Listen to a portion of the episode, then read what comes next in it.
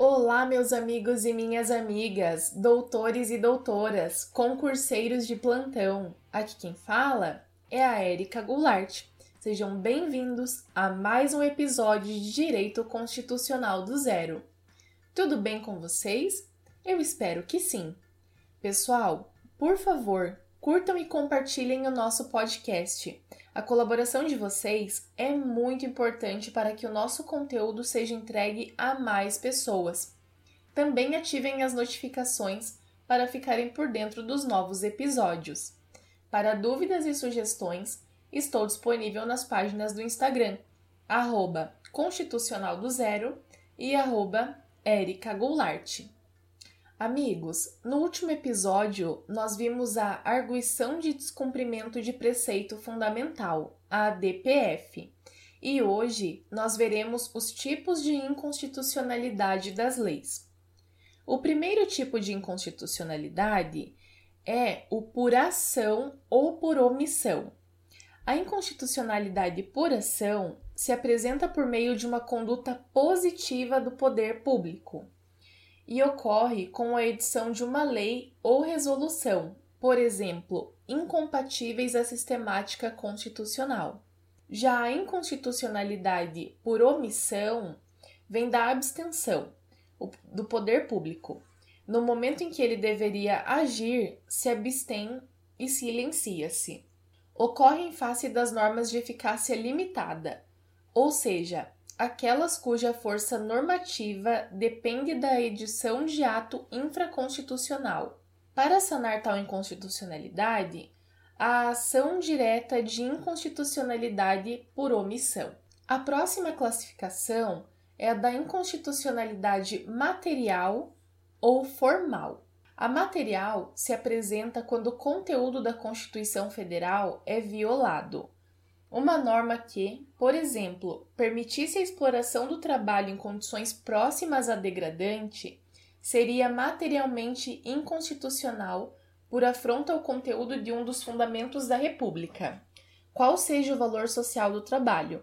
Tal inconstitucionalidade persistiria mesmo que a norma seguisse todas as etapas formais do processo legislativo. Já a inconstitucionalidade formal se configura quando algum dos requisitos procedimentais da elaboração normativa é desrespeitado, seja a competência para disciplinar a matéria, seja um quórum específico ou mesmo um pressuposto objetivo para editar o ato normativo. Um exemplo é o pressuposto de relevância e urgência da medida provisória. Sendo assim, na primeira, a incongruência entre o conteúdo da lei e o conteúdo da Constituição. Na segunda hipótese, há o desatendimento do modelo previsto para a elaboração da lei. Nesse caso, o conteúdo da lei não está em desacordo com o da Constituição. Apenas seu procedimento de formação não obedeceu ao procedimento previsto na Constituição. Agora nós veremos a inconstitucionalidade total ou parcial. A inconstitucionalidade total ocorre quando, entre a Constituição e o diploma legal, há a incompatibilidade total ou parcial. No primeiro caso, nenhuma das, das normas pode ser aplicada sem entrar em conflito com a outra. No segundo caso, as normas da lei não podem ser aplicadas sem entrar em conflito com normas constitucionais mas a Constituição possui uma parcela de normas que podem ser aplicadas sem que se revele qualquer conflito com a lei. A inconstitucionalidade parcial ocorre também em duas hipóteses: na incompatibilidade parcial, parcial ou total parcial entre a Constituição e a lei. No primeiro caso, cada diploma tem um âmbito de aplicação no qual não se identifica conflito com o outro, mas possui também um âmbito de aplicação em que há conflito entre ambos. No segundo caso, os dispositivos constitucionais sempre estarão em conflito com os legais, mas as leis têm ainda um âmbito no qual podem ser aplicadas sem entrar em conflito com a Constituição. Nos casos de inconstitucionalidade total, A norma legal existe, mas é sempre inválida. Já na inconstitucionalidade parcial, a invalidade da lei existe, mas é sempre parcial, subsistindo uma parte da lei que é válida. Agora, amigos, nós veremos a inconstitucionalidade direta e indireta. A direta atinge as normas primárias, acima conceituadas.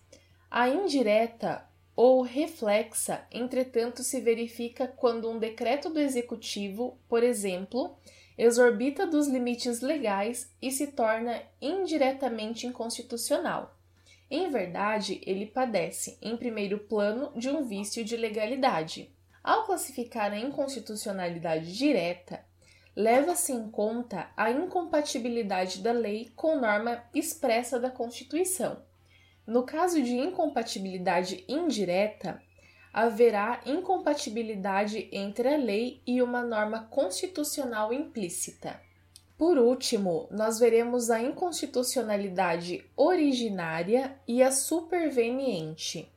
A inconstitucionalidade superveniente, na realidade, implica a inexistência da lei, ao passo que a inconstitucionalidade originária significa que há lei, embora existente é inválida. Portanto, trata-se de fenômenos substancialmente diferentes. A inconstitucionalidade superveniente, por força de uma nova Constituição ou de uma emenda constitucional, não deve receber a denominação de inconstitucionalidade. O termo inconstitucionalidade deve ser reservado para as relações com a Constituição atual e não com a Constituição pretérita. Há, contudo, outra utilização da dicotomia para designar a ocorrência da lei que, embora constitucional, tendo em vista a mudança ocorrida por via interpretativa em sua significação, passa a ser incompatível com o novo entendimento conferido à norma constitucional. Haveria, no caso, inconstitucionalidade superveniente, porque não se trata de lei flagrada por alteração formal da Constituição adivinha de uma nova ordem jurídica ou aprovação de emenda constitucional modificativa. Dessa forma, não se pode dizer, por outro lado, que a inconstitucionalidade nasceu com o próprio nascimento da lei. Nem se pode, por outro lado, como nos casos de emenda constitucional ou de nova ordem constitucional, dizer que a lei não foi recepcionada, com todas as consequências daí advindas dentro de um sistema que combina a nulidade como pena pela inconstitucionalidade. É por isso que, para designar tal hipóteses, admite-se a utilização da expressão constitucionalidade superveniente.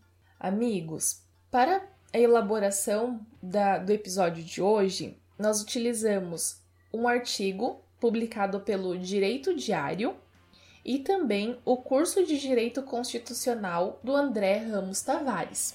Eu espero que vocês tenham gostado. Espero vocês no próximo episódio. Um forte abraço!